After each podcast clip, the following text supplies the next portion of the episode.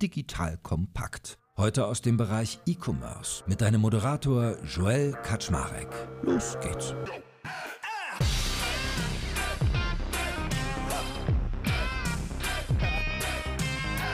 Hallo Leute, mein Name ist Joel Kaczmarek. Ich bin der Geschäftsführer von Digital Kompakt und heute tauchen wir mal wieder ein in die Handelswelt. Ich mache es ja regelmäßig, dass ich mir erfolgreiche Händler, egal ob online oder offline, in den Podcast hole und versuche von ihnen mitzulernen. Und heute stammt die Person, mit der ich das tue, aus dem Hause Baby One. Das ist nämlich die liebe Sabrina Mertens, die uns gleich mal ein bisschen mehr erzählen wird noch zu ihr und ihrer Rolle. Und mit ihr werde ich darüber sprechen, was ihre sieben Learnings aus zwei Jahren Transformation im Franchise-System Baby One mit sich gebracht haben. Also, du nimmst heute richtig konkrete Sachen mit und natürlich sprechen wir am Anfang mal ganz kurz darüber, was ist denn eigentlich bei Baby One so los? Wo stehen die? Was sind so die Besonderheiten im Franchise-System? Wie ist der E-Commerce dort verortet? Und dann geht's, wie gesagt, in die angekündigten sieben Learnings. Liebe Sabrina, that being said, schön, dass du da bist. Ja, freue mich auch riesig. Vielen Dank. Erzähl mal ganz kurz, wie heißt dein Titel? Was macht deine Rolle? Was tust du eigentlich bei Baby One? Ich bin bei Baby One offiziell Director E-Commerce und Omnichannel. Bin jetzt seit so eineinhalb Jahren dabei. Eingestiegen tatsächlich direkt nach dem ersten Lockdown. War eine verdammt spannende Zeit, also remote eingestiegen. Und ja, ich bin zuständig für das Online-Geschäft und auch für die Vernetzung von unseren Fachmärkten. Wir haben knapp über 100 Fachmärkte mit unserem Online-Geschäft. Und ja, Transformation steht bei uns ganz oben auf der Agenda. Ist viel los bei uns.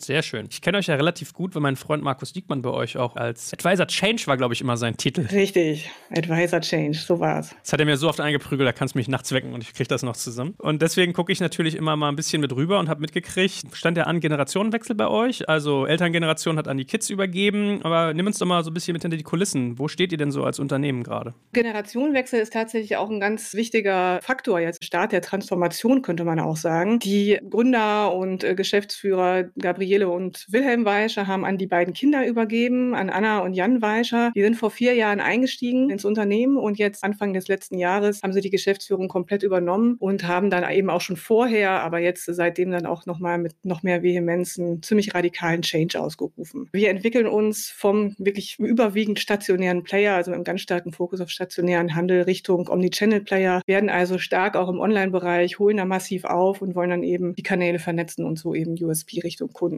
auch stärken. Cool. Und dann erzähl doch mal, was bedeutet denn bei euch Franchise? Also vielleicht skizzierst du mal euer Modell, wie das funktioniert, auch vielleicht für Menschen, die damit noch gar nicht so viel zu tun haben. Wie sieht es bei euch aus? Wir sind tatsächlich ein Franchise-System. Also das heißt, wir sind ein Zusammenschluss aus insgesamt 27 Franchise-Nehmerinnen. Das sind dann entsprechend selbstständige Unternehmen, Unternehmerinnen und Unternehmer, die ihre Märkte selbstständig führen. Die haben dann entweder einen Markt oder auch bis zu zwölf. Also einige führen eben auch entsprechend mehrere Märkte. Und die Franchise-Nehmerinnen haben sich entsprechend entsprechend verpflichtet, einige Dinge dann eben zentral und gebündelt zu nutzen, wie zum Beispiel unsere Marke, unser Store-Konzept, natürlich zentraler Einkauf, ein ganz, ganz wesentlicher Vorteil, nutzen unsere Marketing-Werbemaßnahmen und unseren gemeinsamen Online-Shop, den wir zentral führen. Wir haben eben einen Online-Shop und nicht wie in manchen Verbundgruppen dann irgendwie 100, was ein großer Vorteil ist. Und auf der anderen Seite zahlen sie dann entsprechend Gebühr an die Zentrale, damit wir dann eben diese Dienstleistung dann auch erbringen können. Also es gibt quasi Dienstleistungen in der Zentrale und im Prinzip so das Markenkonzept und das ganze inhaltliche Know-how, was ihr weiter steuert. Und wie muss ich mir das dann vorstellen? Macht man dann in so einem stationären Laden Umsatz und gibt einen Prozentteil ab oder gibt es da Gebühren? Wie läuft sowas ab? Genau, also da gibt es entsprechend so ein Gebührenset, und zwar eine klassische Franchise-Gebühr. Und dann gibt es noch einen sogenannten WKZ, also Werbekostenzuschuss, womit wir dann eben zentral unsere Marketing- und Werbemaßnahmen finanzieren und steuern. Und fürs Online-Geschäft, und das ist aber auch nochmal ganz speziell bei uns, weil wir ein Ship-from-Store-Konzept etabliert haben, wird auch nochmal für den Betrieb des Shops eine entsprechende Gebühr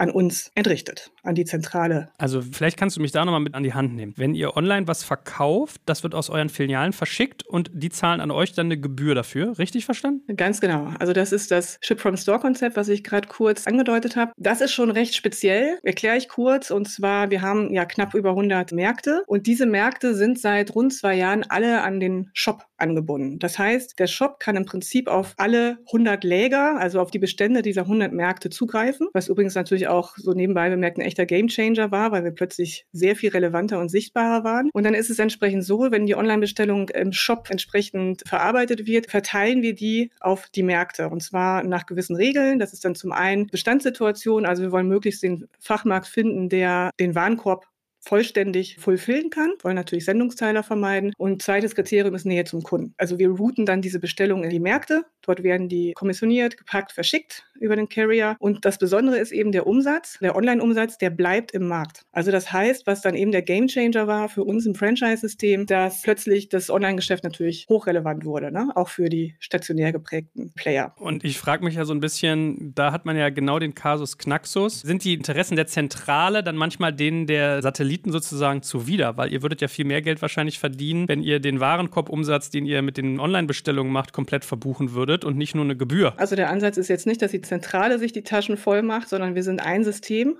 und wir wollen als ein System entsprechend wachsen. Und wir haben hier ein ganz gutes Modell entwickelt, wo wir dann entsprechend auch die Interessen ausgleichen können. Das ist ja auch ein ganz wichtiger Punkt in so einem Franchise-System, dass wir eben es schaffen, einen Konsens zu schaffen, Interessen auszugleichen. Natürlich ist viel Überzeugung dabei, wenn man sich so einem System auch anschließt, aber der Weg ist eben gemeinsam nach vorne und da steckt auch viel Arbeit drin, das ist gar keine Frage. Na, ich erinnere mich zu Vitra, grassierten, glaube ich, damals im Markt so die Geschichten, als Vitra irgendwie in den 2000 irgendwas Jahren seinen Online-Shop gestartet hat, dass der Handel bei denen tierisch Druck gemacht hat, dass sie gesagt haben, da verdienen wir ja nichts dran und dass sie teilweise sogar bei den Online-Bestellungen dann immer mit abgedrückt haben an den stationären Handel. Ich kann es nicht verifizieren, aber es wurde mir schon intensiv berichtet. Ja, ich glaube, was einfach auch echt entscheidend ist, dass man aufhört, diese Online-Offline-Diskussion zu führen. Natürlich gab es die bei Baby One auch. Die gab es vor diesem Ship-from-Store-Modell selbstverständlich auch. Ich glaube, kannst du in jede Verbundgruppe gucken, in jede Genossenschaft reingucken, dass der Klassiker online nimmt stationär Kohle weg. Aber dadurch ist es schon echt sehr stark ja auch gerahmt, das Ganze. Und was natürlich völlig klar ist, ohne Online wird auch Baby One in Zukunft keine Daseinsberechtigung mehr haben. Und auch das weiß jeder. Ich meine, wir müssen uns unsere Zielgruppe anschauen. Das sind junge Menschen, das sind werdende und junge Eltern. Und wo startet die Customer Journey online? Und das ist einfach eine Notwendigkeit.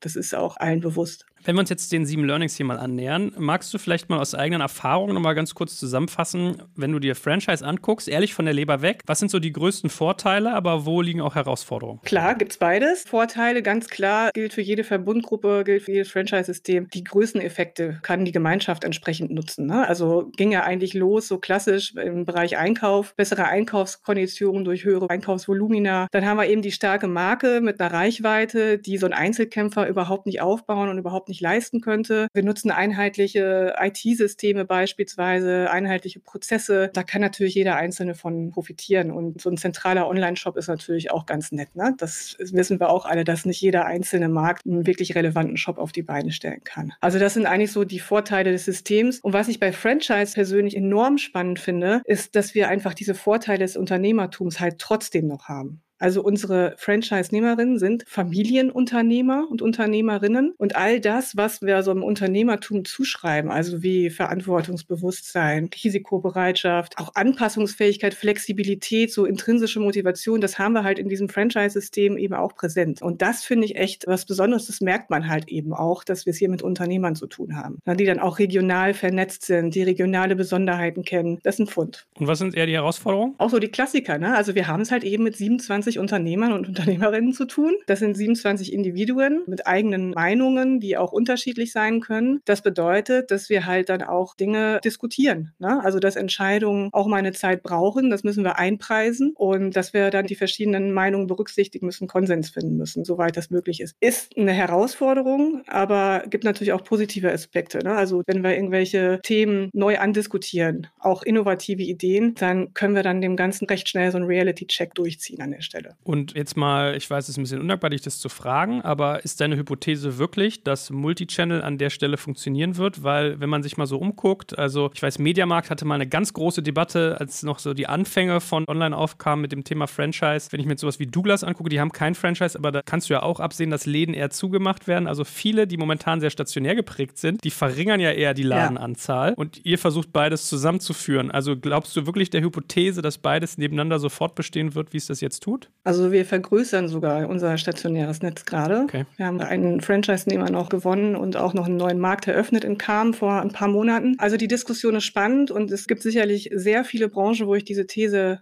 komplett unterstreichen würde weil austauschbare Produkte, du findest die Informationen im Netz, also warum sollst du dann noch ins Geschäft gehen und dir das Ding anschauen und Zeit investieren? Warum ich dran glaube, ist, weil wir in einer sehr speziellen Branche einfach unterwegs sind und du hast ja auch Kinder, ne? ich habe auch zwei Jungs und ich glaube, alle, die das mal erlebt haben, was so passiert, wenn der Schwangerschaftstest dann positiv ist, weiß so, dass dann enorm viele Fragen kommen. Also das geht ja los wie mit, muss ich jetzt zum Arzt? Wem muss ich eigentlich Bescheid sagen? Und wie ist das mit dem Elterngeld? Und dann natürlich diese ganzen Fragen, was brauche ich denn jetzt eigentlich? Was ist das Beste für mein Kind? Das ist ja ganz enorm wichtig. Was ist das Beste für mein Kind? Und diese Fragen, die werden einfach online noch nicht vernünftig beantwortet und es zieht dann schon viele auch eben noch in den Markt, um so gebündelt all diese Fragen zu stellen, eine Person zu sprechen, die dann auch eigene Erfahrung hat, die einfach beraten kann. Und da glaube ich fest dran, dass wir da eine große Chance haben, das wird uns da auch abgrenzen können, weil es hat einfach keiner das stationäre Netz, was wir haben. Aber die Märkte verändern sich natürlich auch in ihrer Funktion. Na gut, also ich könnte dir irgendwie strategisch noch drei, vier, fünf, sechs, sieben weitere Fragen stellen, aber mir geht es ja vor allem ehrlich gesagt mal darum, jetzt nicht in der Sekunde euch und Franchise zu hinterfragen, sondern wenn man das für sich auserkoren hat, zu lernen, wie man damit umgeht. Also kommen wir mal zu den besagten sieben Learnings. Ich habe die ja auch alle hier vor mir stehen. Wir sind ja gut vorbereitet in unserem Podcast mit dir. Selbstredend.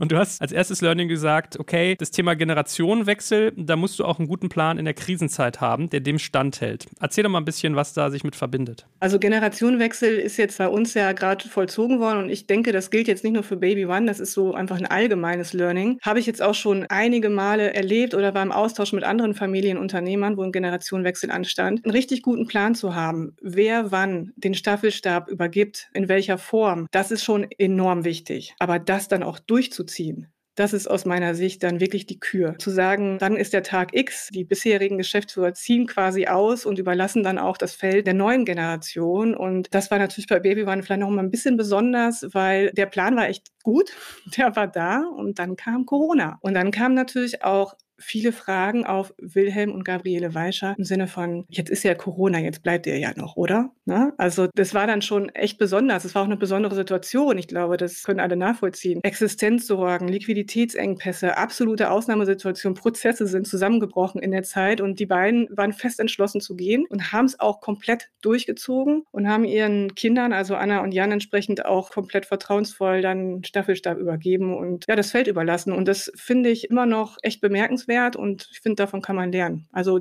den Plan muss man auch in der Krisenzeit dann durchziehen. Das ist, glaube ich, das Learning, was wir daraus ziehen können. Ja, ist ein bisschen so ins Wasser werfen und entweder sie schwimmen oder gehen unter, ne? so war das auch. Ja, genau. Also war schon echt eine sehr aufreibende Situation für alle. Okay, also euer erstes Learning bezieht sich quasi eigentlich mehr auf die Transformation auch der Generation. Also bei euch kamen eigentlich zwei Transformationen zusammen, einmal online, offline und dann quasi Generation, da so die erste. Okay, zweites Thema, die Macht der Kooperation. Was einer nicht schafft, das schaffen wir viele. Das klingt ja hier wie so ein bisschen vom Berater gebauter Spruch. Erzähl mal. Ist gut, ne? Der ist ja von Herrn Reifeisen. Nee, also das ist was, also ich habe vor Baby One eine Genossenschaft mitgegründet und bin da einfach total tief eingestiegen, so in diese Macht von Netzwerken, ob es jetzt eine Genossenschaft ist, eine Verbundgruppe, Franchise, sei erstmal dahingestellt. Aber da ist mir einfach auch nochmal richtig deutlich bewusst geworden, was da eigentlich für eine Power hintersteckt wenn das Ganze gut orchestriert ist und wenn die Rahmung stimmt. Und das ist etwas, was bei Baby Brand auch bei allen Herausforderungen, die ich ja eben auch skizziert habe, sehr, sehr spannend ist. Ne? Also wir haben die Einzelunternehmer, die sich zusammentun, die Größeneffekte nutzen, die übrigens auch eine echt starke Gemeinschaft bilden. Also ich habe gehört, dass man bei Baby One auch richtig gut feiern kann. habe ich bis jetzt noch nicht miterlebt, weil war schon Corona, aber das muss auf jeden Fall noch passieren und dass da auch eben ein gemeinsames Ziel vor Augen ist. Ich habe jetzt gerade so das Bild vor Augen, wie aus so Nuckelflaschen da irgendwie Wodka Red Bull abends kippt. Du, ich habe habe es noch nicht erlebt, aber wenn wir was machen, schicke ich dir ein Foto. Okay. Work hard, party hard. Alles klar. Okay, verstanden. Aber ich meine, bei dem Punkt kann man ja auch mal eine Frage ein bisschen aufwerfen. Es ist ja so, du kriegst Gegenwind von so Franchise-Nehmern. Also ich kann mir lebhaft die Diskussion vorstellen, wenn jeder ein Unternehmer ist. Und ist es vielleicht aber sogar manchmal gar nicht so schlecht, weil so eine Franchise-Nehmer, Nehmerin dann quasi eigentlich auch so der erste Ideen-Challenger ist, bevor der Markt dir sozusagen mit den Füßen abstimmt, ob es funktioniert? Ja klar, also das passiert halt permanent. Wir sind in einem super engen Austausch. Wir haben dann auch einen Haufen Austauschformate, aber auch einfach mal Telefonhörer in die Hand nehmen. Wie ist das bei euch? Wie findest du das? Wäre das was? Kannst du mir mal zeigen, wie das bei euch funktioniert und so? Und ja, man muss natürlich immer einen guten Mittelweg finden zwischen Einzelinteressen und den Interessen der Gemeinschaft, ne, des gesamten Systems. Aber der Reality-Check, der findet schon sehr schnell statt. Kannst du uns da mal hinter die Kulissen mitnehmen? Also, das habe ich mich auch gefragt, wenn ihr da über die ganze Republik irgendwie so viele Märkte habt und so viele Akteure, die da werkeln, wie kommuniziert ihr eigentlich? Habt ihr eine große Slack-Gruppe? Macht ihr irgendwelche Zoom-Meetings? Habt ihr vor Ort treffen? Wie kommuniziert ihr denn, wenn du sagst, die Macht der Kooperation? Auch schöne Herausforderungen in der Corona-Zeit. Ne? Es war natürlich alles vorher in Präsenz. Wir haben da so verschiedene Gremien. Also ganz wichtig ist unser Beirat. Das sind acht Franchise-Nehmerinnen, die quasi alle Franchise-Nehmerinnen vertreten. Da treffen wir uns mehrfach im Jahr, viermal im Jahr, auch dann über zwei Tage. Hatten wir jetzt natürlich auch digital, ist nicht ganz so schön. Aber da geht es dann auch um strategische Themen, also wo wir auch die Strategie challengen, wo wir nochmal Feinjustierungen vornehmen und so weiter, aber auch operative massive Herausforderung. Und wir haben super viele Formate, wo wir als Zentrale einfach die nicht nur Franchise-Nehmer, sondern auch zum Beispiel Marktleiter mitnehmen zum Thema Sortiment, Sortimentsentwicklung, Omnichannel, E-Commerce. Teilweise zeigen wir, was wir tun und teilweise nutzen wir dann aber auch die Expertise. Also die arbeiten dann auch in strategischen Programmen mit, ne, sodass wir da ganz, ganz eng beisammen sind. Und das ist auch wirklich absoluter Schlüsselfaktor, damit wir da ganz nah beieinander bleiben. Und habt ihr euch trotzdem auch schon mal so, viele Firmen machen ja mittlerweile ganz bizarre Sachen, die digitale Kaffeeküche oder gemeinsame Yogakurse, um die Mitarbeiter mehr zusammenzuführen. Es gibt ja so ganz viele Formatentwicklungen virtuell. Habt ihr das mit euren Franchise-Nehmern auch oder ist es klassisch eher? Es ist eher noch klassisch, aber wir haben jetzt zum Beispiel mit unserem Beirat angefangen, auch darüber zu sprechen, wie wir zusammenarbeiten wollen. Also wir arbeiten nicht nur thematisch und inhaltlich, sondern da ging es auch um Way of Working, ne? also wertschätzend mit gemeinsamen Zielen, mit klaren Zielen vor Augen. Das ist dann schon sehr, sehr spannend. Das ist auch eine neue Art der Zusammenarbeit, die dadurch entsteht. Braucht man aber viel Präsenz für und das war natürlich ein bisschen schwierig in der letzten Zeit. Gut, kommen wir zu unserem dritten Learning-Faktor, der baut ja quasi auf. Erfolgsfaktoren im Franchise-System, Kommunikation meets Anreizsystem. Jetzt bin ich ja mal gespannt. Hier, Incentives ist ja immer das Thema der Stunde. Genau, also das geht natürlich einher. Ne? Auf der einen Seite ist ein Erfolgsfaktor, ich habe es gerade schon mehrfach gesagt, dass wir einfach gut im Austausch sind. Also wenn wir Innovation vorantreiben wollen, jetzt auch die Transformation, das ist natürlich enorm, auch viel auf einmal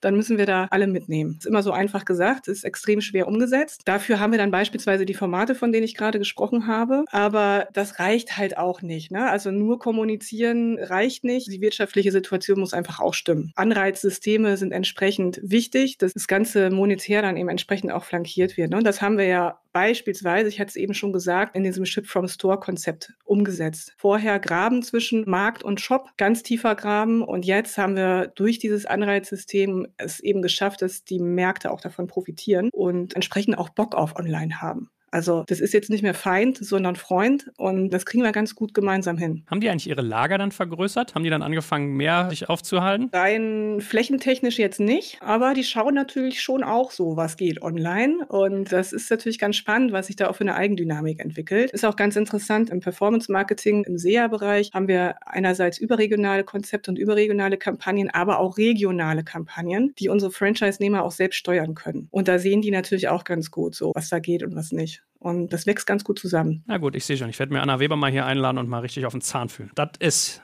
geplant. Learning Nummer vier. E-Commerce im Franchise-System und das geht doch. Ist das wirklich ein Learning oder ist es eher ein Mantra, was du dir selbst aufsagst? Nee, ist ein Learning. Definitiv. Also ich bin ja irgendwann zurückgekommen aus Köln nach Münster. Baby One hat mich schon immer interessiert, aber ich habe gedacht, E-Commerce im Franchise-System. Ne? Kann das funktionieren? Genau aus den Gründen, die wir eben schon genannt haben. Sowas wie lange Entscheidungswege, unterschiedliche Interessen. Man läuft ständig vor die Wand, holt sich eine blutige Nase. So, da hatte ich halt auch keinen Bock drauf. Das habe ich mir als ziemlich genau angeguckt. Wie sind da die Voraussetzungen? Wie ist da auch der Wille zur Transformation? Wie ist das Setup? Und was eben echt gut war, ist, dass dieses Anreizsystem schon da war. Also, dass eben dieses Ship-from-Store-Konzept schon umgesetzt war. Das war schon kurz vor Corona, Gott sei Dank, waren alle Märkte angebunden, hat uns natürlich in der Zeit auch enorm geholfen. Aber das war umgesetzt und man sah auch schon jetzt in den ersten zwei Corona-Monaten, was da geht. Da sind natürlich die Umsätze explodiert. Das funktioniert auf dieser Grundlage schon sehr gut. Und klar, das ist was, wo wir permanent dran arbeiten, ne? dass wir eben hier auch aufzeigen und daran arbeiten, dass wir einfach die Notwendigkeit haben. Also ohne ein starkes Digitalgeschäft wird das langfristig langfristig nicht funktionieren, ne? weil Customer Journey startet online. Wenn wir da nicht präsent sind, ist Baby One einfach als Marke nicht präsent. Und das hilft weder den Märkten noch dem Shop. Und was wird bei euch im Franchise-System passieren, wenn hier dieses E-Commerce im Franchise-System sich dahingehend verändert, dass das E-Commerce ganz groß wird und das Franchise-System ganz klein? Also wenn das Stationäre runtergehen sollte, brutal, was führt ihr dann für Diskussionen? Du, das kann ich dir überhaupt nicht sagen. Das ist so ein Thema in der Zukunft. Wenn wir so weiter wachsen, werden wir garantiert diese Gespräche führen. Wo müssen wir uns verändern? Wo müssen wir die Prozesse verändern? In welchen Bereichen müssen wir hoch und runter fahren? Aber im Moment ist das kein Thema. Na gut, fünftes Learning.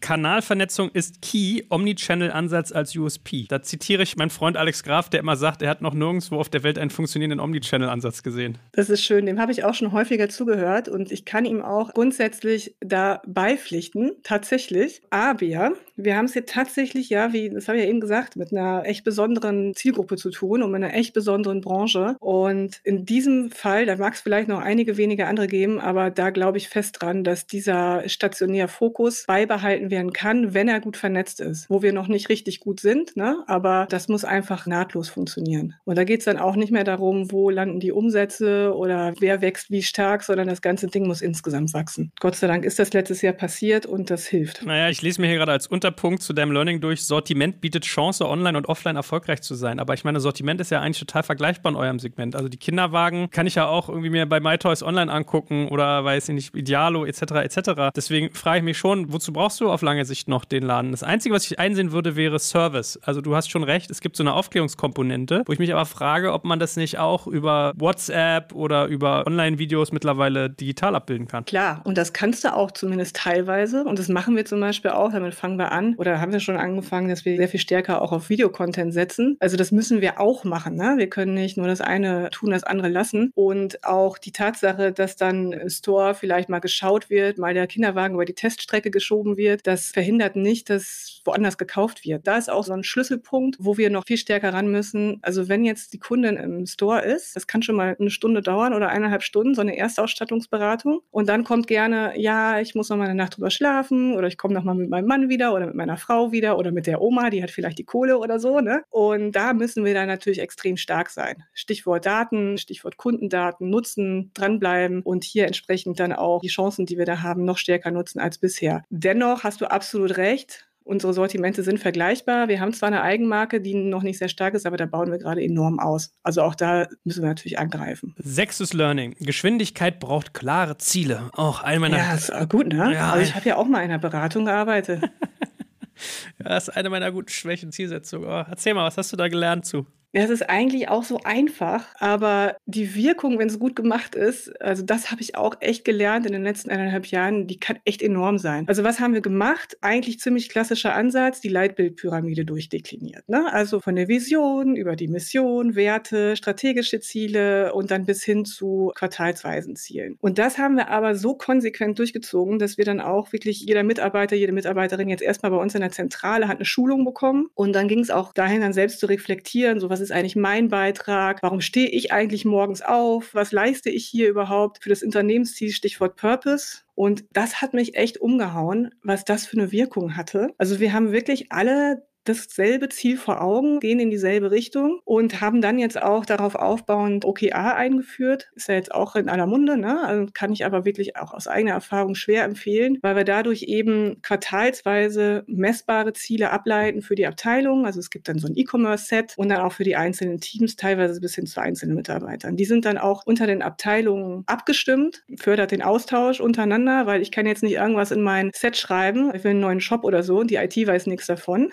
Wer schlecht. Also müssen wir miteinander abstimmen. Und das fördert dann wirklich auch Transparenz und Fokus, Fokus, Fokus. Und so werden wir schneller. Das klingt so einfach, aber hat immer noch eine enorme Macht. Na, in der Physik sagt man ja, glaube ich, da gibt es den Vektor und es ist eine gerichtete Kraft, wenn ich mich nicht täusche. Das heißt, wenn ich Kraft aufbringen will, muss ich es auch in eine Richtung geben. Also, okay. Manchmal sind die einfachen Dinge extrem wirksam. Gut, also von Purpose bis OKR. Und wie habt ihr das durchkaskadiert in die Märkte? Also, wie kommuniziert ihr da mit den Franchise-NehmerInnen? Genau, also das ist jetzt im Prinzip der nächste Schritt, dass wir diese Schulungen, die wir jetzt in der Zentrale durchgezogen haben, auch ins Gesamtsystem tragen. Also diese Ziele sollen wirklich überall präsent sein, in den Köpfen sein, die sollen überall hängen. Wir wollen alle auf dasselbe ausgerichtet sein. Gut, kommen wir zu unserem letzten Learning. Leadership neu denken. Mit klassischen Machthierarchien kommen wir in komplexen Systemen nicht weit. Das gilt wahrscheinlich auch außerhalb von Franchise, aber was hast du da gelernt? Davon gehe ich mal aus. Ja, ich meine, gerade in Sachen Führung verändert sich ja auch enorm viel. Jetzt nicht nur bei uns, sondern da kann man auch wahnsinnig viel lesen oder gute Podcasts dazu hören. Aber das ist auch etwas, was wir uns sehr stark auf die Fahnen geschrieben haben. Wir glauben fest daran, dass wir mit einem, ja, ich sag mal, alten Hierarchie geprägten Führungsstil nicht mehr weit kommen. Die Welt ist zu schnell, ist zu komplex. Und das ist auch was, was sich eben bei uns echt auch fundamental verändert. Ne? Also hin zu mehr Ownership, Performance-driven Ansätzen. Jetzt sorry für die Buzzwords. Und wir glauben, dass wir eben nur mit wirklich starken Teams, die auch Richtung Selbstorganisation sich entwickeln, dass wir so diesen Change überhaupt auch schaffen können. Also wir wollen weg von diesem klassischen Hierarchie-Ding. Und wie macht man das konkret? Also ich meine, es ist ja auch gerade dieses Thema Servant Leadership in aller Munde. Und das gilt für euch ja auf Steroiden. Ihr seid ja sozusagen auch Servant für eure Franchise-NehmerInnen. Ja, absolut. Wie genau habt ihr denn so eine neue Form der Nicht-Macht-Hierarchie quasi eingeführt? Ja, die haben wir noch nicht ganz eingeführt. Da sind wir jetzt gerade halt mittendrin. Und wir sind auch noch dabei, unseren finalen Weg sozusagen zu finden. Aber vielleicht einfach ein paar Infos zu dem, wo wir gerade stehen. Das ist schon was, was wir jetzt auch top-down erstmal denken, erstmal in unserer Leadership. Also beispielsweise holen wir uns Inspirationen rein. Ganz klar, Frédéric Laloux, Reinventing Organizations, ist natürlich ein Wahnsinns-Inspirationsgeber, haben wir alle gelesen, also alle AbteilungsleiterInnen und uns dazu enorm ausgetauscht und auch erste Maßnahmen abgeleitet. Ne? Da sind dann auch so Dinge drin wie Purpose, hatte ich gerade schon mal drüber gesprochen, was auch wesentlich ist in unserem Zielsystem und auch das Thema Selbstorganisation spielt eine starke Rolle. Also ich persönlich bin sehr großer Fan von dem Thema, schaffe einen guten Raum mit einem hohen Maß an psychologischer Sicherheit, sodass einfach jeder und jede sich sicher fühlt, sich so geben kann, wie er oder sie ist, sich nicht verkleidet, keine Maske trägt, raushaut, was gerade so im Kopf schwirrt und eben auch keine Angst hat, Kritik zu äußern. Ich finde, das ist eine absolut wichtige Basis für alles, was dann kommt. Und das ist super wichtig bei uns. Hervorragend. Liebe Sabrina, so viel zu unseren sieben Learnings. Ich glaube, es werden bestimmt über die Jahre noch einige weitere hinzukommen. Ah, ich glaube auch. Aber als Kickoff finde ich das schon mal sehr solide. Und ich glaube, ich werde es wirklich mal machen. Mal Anna einladen, mit ihr mal darüber reden, mal Baby One die Strategie analysieren. Das wird ein Spaß, glaube ich. Die ist ja auch eine nette. Das machen wir gerne. Aber für den Moment, ey, schon mal vielen, vielen Dank. Haben wir noch was vergessen? Vielleicht so ein abschließendes Statement von dir, Blick nach vorne, worauf du dich jetzt freust? Ich freue mich auf neue Technik. Wir bauen gerade an unserem Online-Shop, wir bauen gerade an neuen Systemen für unsere Auftragsverarbeitung. Das Motto ist, alles ist IT. Wir bauen gerade enorm aus im E-Com und in der IT. Kleiner Werbeblock, wir suchen sehr viele tolle Menschen für unser gesamtes System. Der musste jetzt sein, Entschuldigung. Und da freue ich mich total drauf, also was gerade alles in Bewegung ist. Na gut, hey, dann drücken wir euch die Daumen. Keep us posted und bleibt gesund. Yes, ich wünsche dir auch alles Gute. Bis bald. Mach's gut. Danke fürs Zuhören beim Digital Kompakt Podcast. Du merkst, hier ziehst du massig Wissen für dich und dein Unternehmen heraus. Wenn du mit uns noch erfolgreicher werden möchtest, abonniere uns auf den gängigen Podcast-Plattformen. Und hey, je größer wir werden, desto mehr Menschen können wir helfen. Also erzähl doch auch deinen Kolleginnen und Kollegen von uns. Bis zum nächsten Mal.